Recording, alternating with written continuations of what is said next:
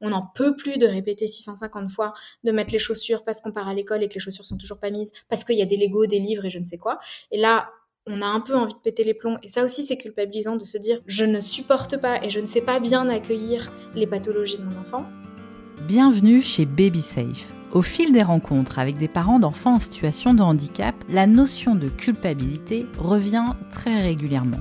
Quelles en sont les causes? Comment se manifeste ce sentiment? Pourquoi le ressentons-nous? Peut-il diminuer en intensité pour finalement disparaître? Nous tenterons de répondre à ces questions dans cet épisode.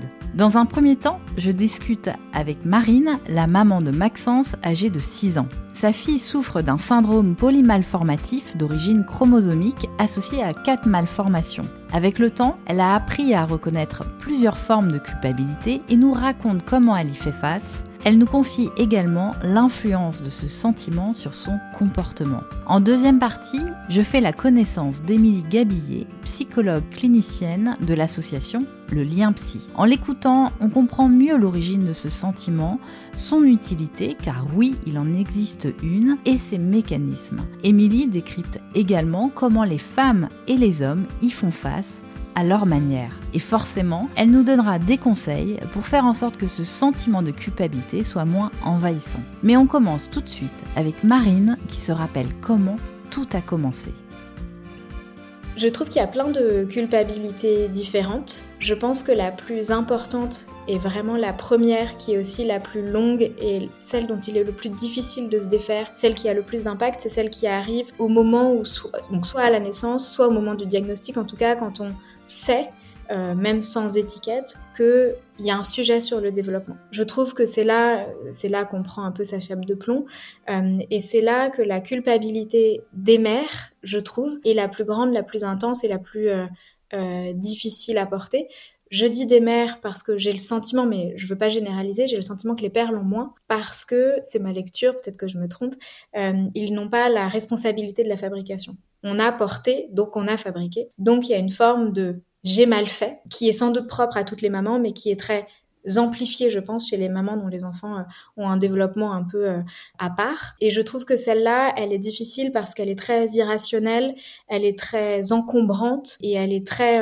Euh, elle est si irrationnelle qu'elle tourne en boucle euh, non-stop. Et donc, euh, oui, moi, euh, elle est apparue à la maternité, hein, donc parce que quand on a vu la première malformation, ça a été une grossesse alitée à partir de cinq mois pour une lutte contre une naissance prématurée. Donc, le sentiment d'avoir fait beaucoup, beaucoup, beaucoup d'efforts pour ce bébé et d'arriver à la, à la fin, à la ligne d'arrivée avec un bébé qui est quand même un peu cassé et pas très bien fait, et de se dire bon bah tout ça pour ça. Donc ça déjà c'est une pensée très culpabilisante. Et ensuite de se dire j'ai si mal fait que je l'ai mise en danger toute la grossesse et que je n'ai pas été capable de fabriquer un bébé en entier. Il manque des bouts et les bouts qui sont là sont pas euh, parfaitement bien imbriqués. Et cette culpabilité-là, pour en avoir beaucoup parlé avec mon mari, c'est quelque chose mais qui lui semblait, enfin qui lui passait à milieu. Cette culpabilité est-elle accentuée par des situations particulières? Existe-t-il des périodes plus propices selon vous? Oui, une fois que cette culpabilité euh, posée au moment de la naissance ou du diagnostic s'amenuise, elle fait place à de multiples culpabilités qui sont plutôt situationnelles, donc qui sont soit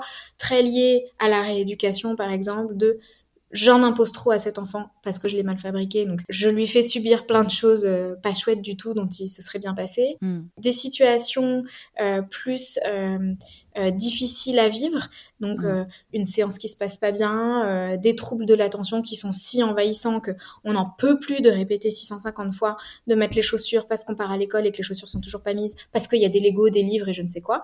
Et là, on a un peu envie de péter les plombs. Et ça aussi, c'est culpabilisant de se dire, je ne supporte pas et je ne sais pas bien accueillir les pathologies de mon enfant. Et peut-être des choses un peu plus fugaces qui pointent comme ça euh, sur des moments un peu clés du développement, euh, quand on leur met un peu la pression de cette consultation-là, il faut bien que tu montres comment euh, tu parles bien tous les progrès que tu as fait, parce que c'est important, il faut que le score soit bon dans le bilan. Donc ça aussi, c'est des choses sur lesquelles on peut un peu, où la culpabilité peut ressurgir. Quelle forme peut prendre ce sentiment de culpabilité? Euh, alors quand elle est situationnelle, je trouve que c'est assez fugace, elle est assez mm. circonscrite dans le temps parce qu'elle reste rationnelle, donc on peut se raisonner. Celle de la naissance, euh, pour moi, elle a été beaucoup plus difficile à, digérer. J'ai pleuré beaucoup et c'était, j'avais beaucoup de mal à formuler ce qui était compliqué à vivre et pourquoi on culpabilisait tant. Je pense qu'elle s'est traduite par beaucoup de de morosité, euh, de détresse, alors que les autres, elles sont vraiment, euh, c'est un peu comme des sprints, quoi. C'est la culpabilité monte,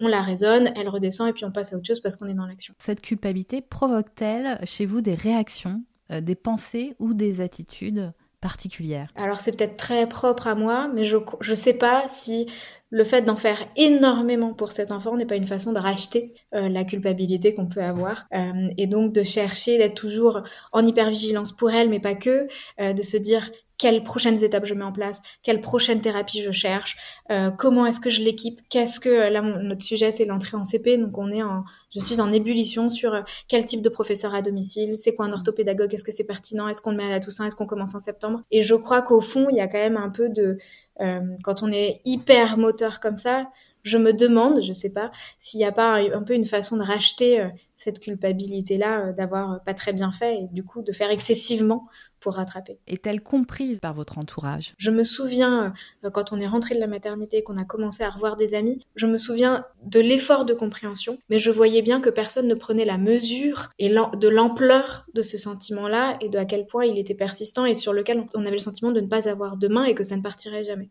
Sur les situations, beaucoup plus, parce que c'est beaucoup plus rationnel et c'est beaucoup plus tangible. Donc c'est quelque chose que l'entourage, je dirais très proche, qui vit avec la personne en situation de handicap, peut comprendre parce qu'elle peut les vivre.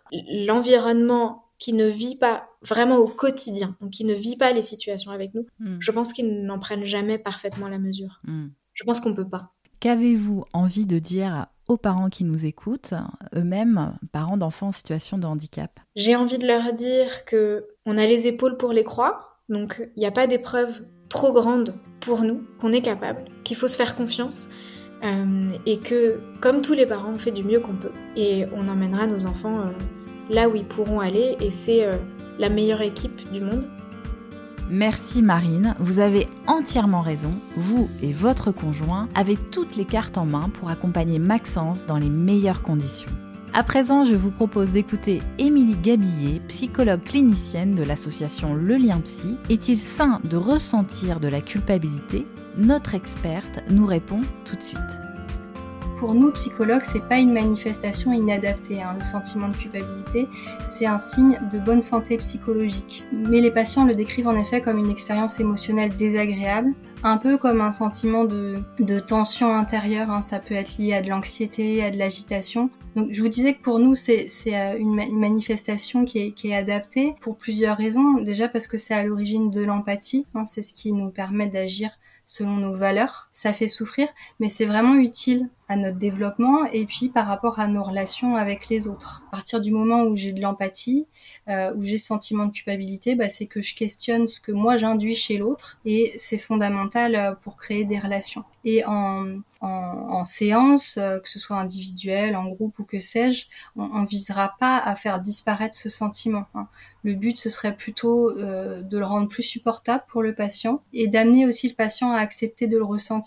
C'est rare qu'il disparaisse totalement en général, il s'apaise sans disparaître. Il y a, d'après moi, deux grandes catégories de causes à ce sentiment de culpabilité. La première grande catégorie de cause, c'est l'origine, hein, c'est-à-dire au moment du diagnostic. On, entend souvent un des parents qui, au moment du diagnostic, questionnent euh, pourquoi nous, qu'est-ce qu'on a fait pour mériter ça? Il y a, vraiment un besoin on sent hein, de, comprendre, de mettre du sens sur cet événement. Je me, je me souviens d'une maman qui avait quatre enfants et dont le, dernier, le plus jeune, était en situation de handicap. Elle questionnait beaucoup ça. Hein. Qu'est-ce que j'ai fait pendant cette grossesse que j'ai pas fait avec les trois précédentes hein? Il y avait vraiment la recherche d'une faute. On a tendance à différencier responsabilité et culpabilité. Le psychisme, lui, il est vraiment impitoyable. Hein. Tout est confus entre culpabilité et responsabilité. Et, on peut amener cette réflexion d'ailleurs en séance et bien différencier responsabilité de l'enfant, qui est inhérente au rôle de parent, et, la culpabilité du handicap.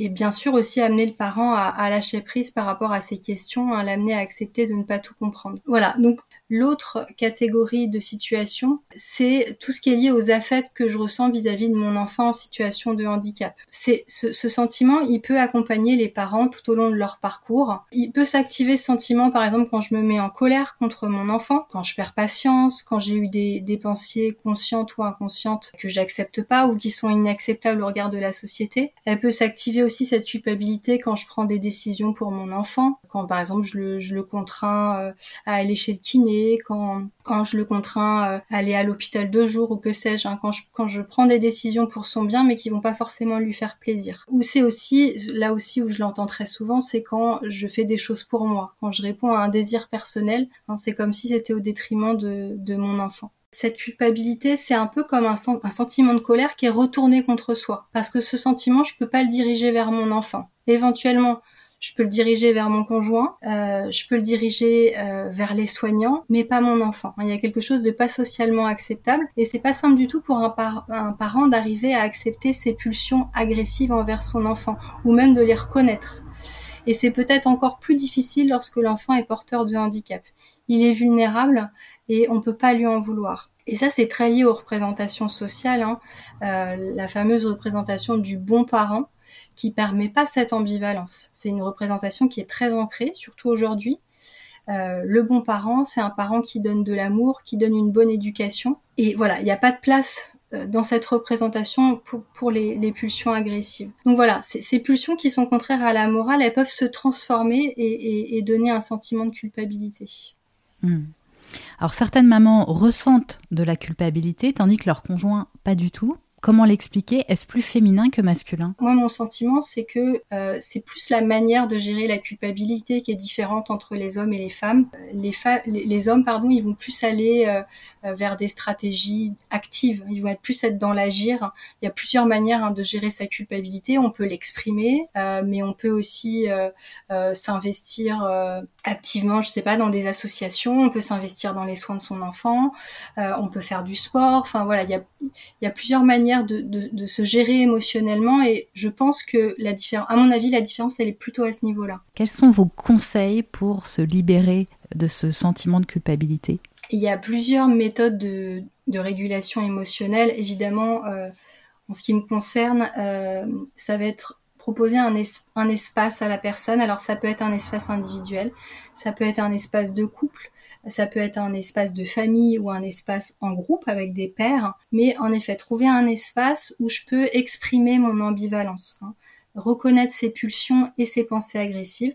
Elles sont là et elles sont totalement compatibles avec tous les autres affects comme l'amour par exemple. Et ça, ça va aussi avec un travail euh, sur la problématique de séparation. On ne peut pas distinguer euh, culpabilité et séparation, ça va beaucoup ensemble. Euh, donc c'est aussi amener le patient à prendre conscience qu'être un bon parent, c'est aussi permettre à l'enfant de vivre des expériences en dehors, en dehors de son parent et peut-être aussi que ça fait ça fait du bien à son à mon enfant quand moi je prends du temps pour moi. Donc il y a, y a un vrai travail sur les représentations à faire. Hein. C'est quoi vous à vous votre représentation du bon parent hein? Pour qu'on arrive aussi à, nuancer, à assouplir un peu ces représentations. Et le groupe pour ça c'est assez utile euh, parce que d'entendre d'autres parents, d'entendre par exemple des parents qui, qui sont plus coupables que moi, euh, ça m'aide parce qu'en fait je me rends compte que mon sentiment de culpabilité il est pas si fort que je le pensais. Moi j'arrive à travailler, moi j'arrive à faire ceci, j'arrive à faire cela lui, je sens qu'il est très freiné par ce sentiment. Donc en fait, moi, ça va. Et puis même entendre des personnes qui sont beaucoup moins coupables que moi, ça peut aussi m'aider. Euh, il y a des personnes qui assument vraiment, euh, bah voilà, les pulsions agressives qu'ils peuvent avoir, euh, même qui en rient beaucoup. Quand on arrive à rire de sa culpabilité, c'est vraiment très aidant. Donc voilà, entendre quelqu'un qui a moins de culpabilité que moi, ça peut aussi m'aider parce qu'en fait, je le perçois comme un bon parent et je vois bien que bah il, il assume en fait hmm. euh, tout ce qu'il traverse émotionnellement et, et, au niveau de ses pensées. Mais il n'y a pas que l'accompagnement psychologique qui peut aider à cette régulation émotionnelle. Euh, il y a des personnes pour qui c'est, ça va pas être la stratégie d'aller voir un psy et de s'exprimer. Il y a d'autres personnes qui vont plus aller vers des approches corporelles. Alors le sport bien sûr. Euh, je pense à la méditation aussi. Après voilà, il y a plein de techniques euh, pour arriver à réguler cette, cette colère. Hein. Ça peut être le créatif, euh, le culturel, le loisir. C'est à chacun en effet d'arriver à trouver ses ressources.